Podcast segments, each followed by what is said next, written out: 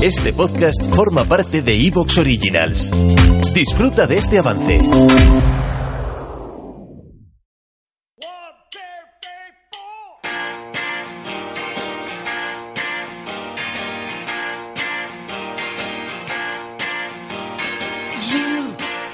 my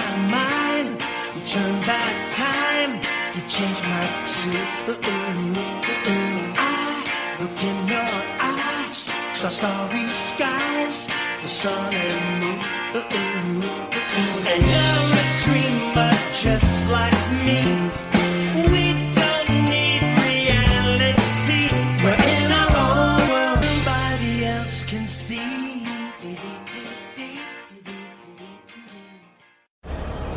Hola, ¿qué tal? Muy buenas, bienvenidos a un nuevo podcast de Hablando de NBA, bienvenidos a un nuevo podcast de mi estancia en Nueva York. En el podcast de hoy os voy a contar mi experiencia acudiendo al partido del Barclays Center entre Brooklyn Nets y Atlanta Hawks.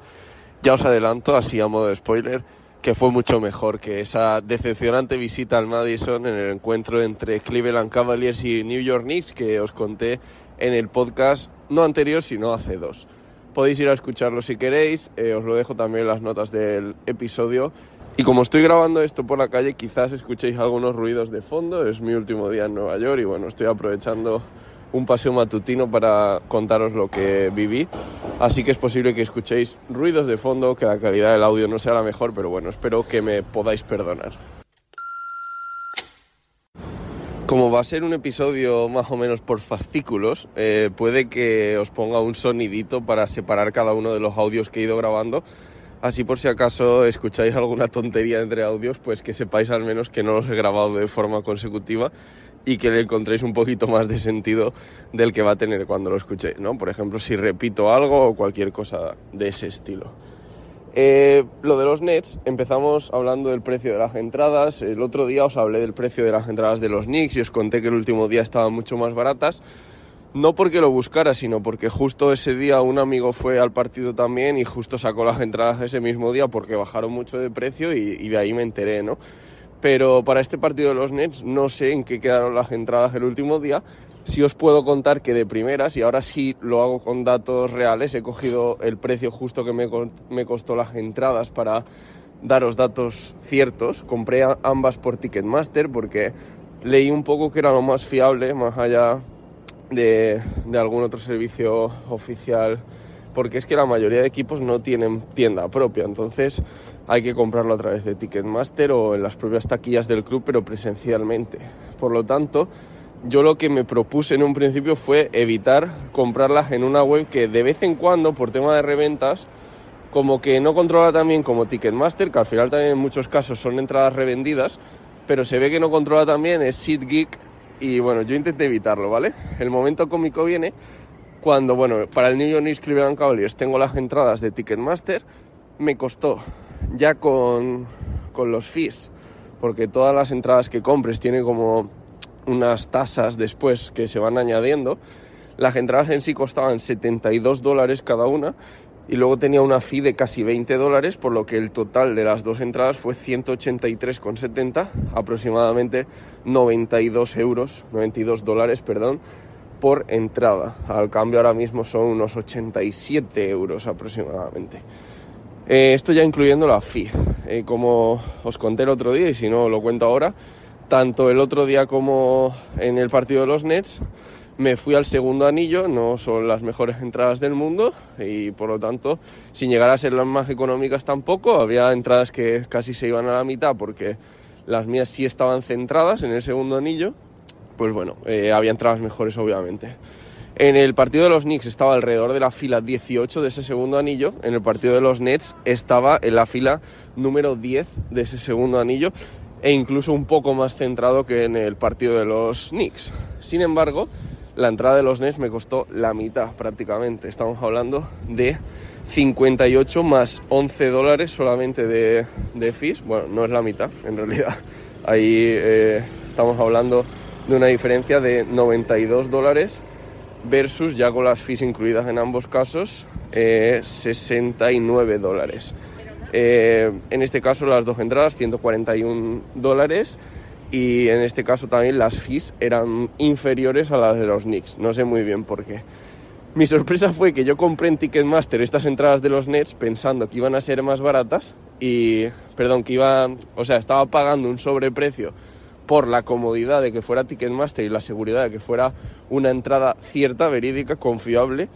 Y llega el momento que me mandan la entrada y me mandan, me redirigen a SeatGeek para conseguir mi entrada, que era justo lo que estaba intentando evitar donde por cierto había entradas más económicas, ¿no? Eh, partiendo de estos 58 dólares más fees, estamos hablando de que en GitSig, si no, SeatGeek, perdón, si no recuerdo mal, estaban en torno a 40 más fees. Es decir, eh, lo que intenté evitar lo terminé consiguiendo, pero más caro. Eh, por suerte, no tuve ningún problema con la entrada y, bueno, pude entrar al campo sin ningún problema. Y vamos ya con la experiencia. Eh, tengo que decir que ya desde antes de comenzar el partido se respiraba un ambiente totalmente distinto que en el Madison. Eh, parecía pues más a lo que yo podía estar acostumbrado de España, de ambiente de, aficionado, ¿no? ¿no? de turista y de, y de fans reales. Eh, no hablo ya de las gradas, hablo incluso de alrededores de los estadios, hablo sobre todo de los pasillos del pabellón del Barclays. Un pabellón muy bonito, por cierto, muy, muy moderno y, con unas instalaciones muy buenas. Eh, había como una especie, por ejemplo, de, cámara gigante que iba grabando a la gente alrededor de este anillo y le iba pidiendo lo que ellos llaman chants, ¿no? Gritos, ánimos a, los Nets y luego te los ponían en el descanso del partido y, y aprovechaban para calentar a la gente también con esos gritos.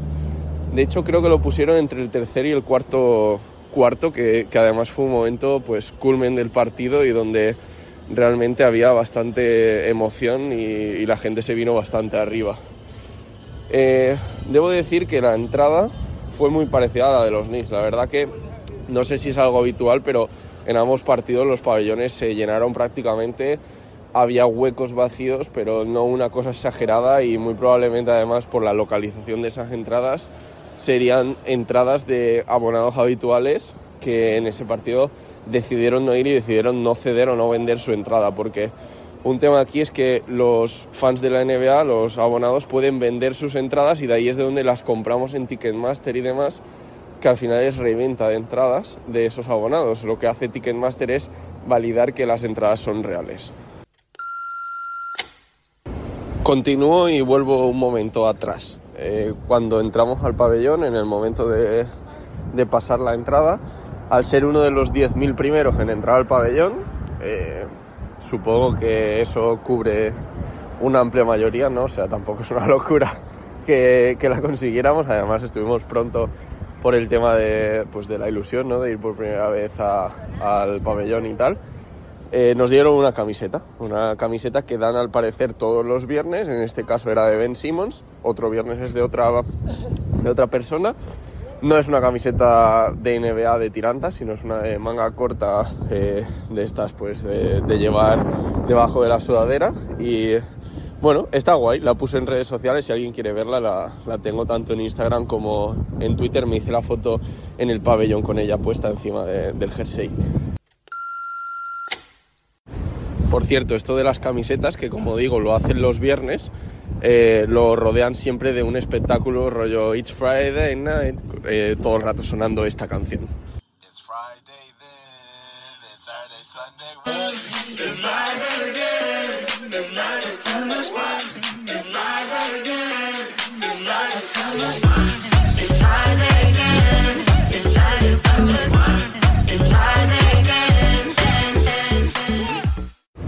Que la verdad es que personalmente es una canción que me gusta mucho, que creo que alegra bastante el ambiente y que es bastante divertido, ¿no? No se hace repetitivo que estén tirando todo el rato de esa canción.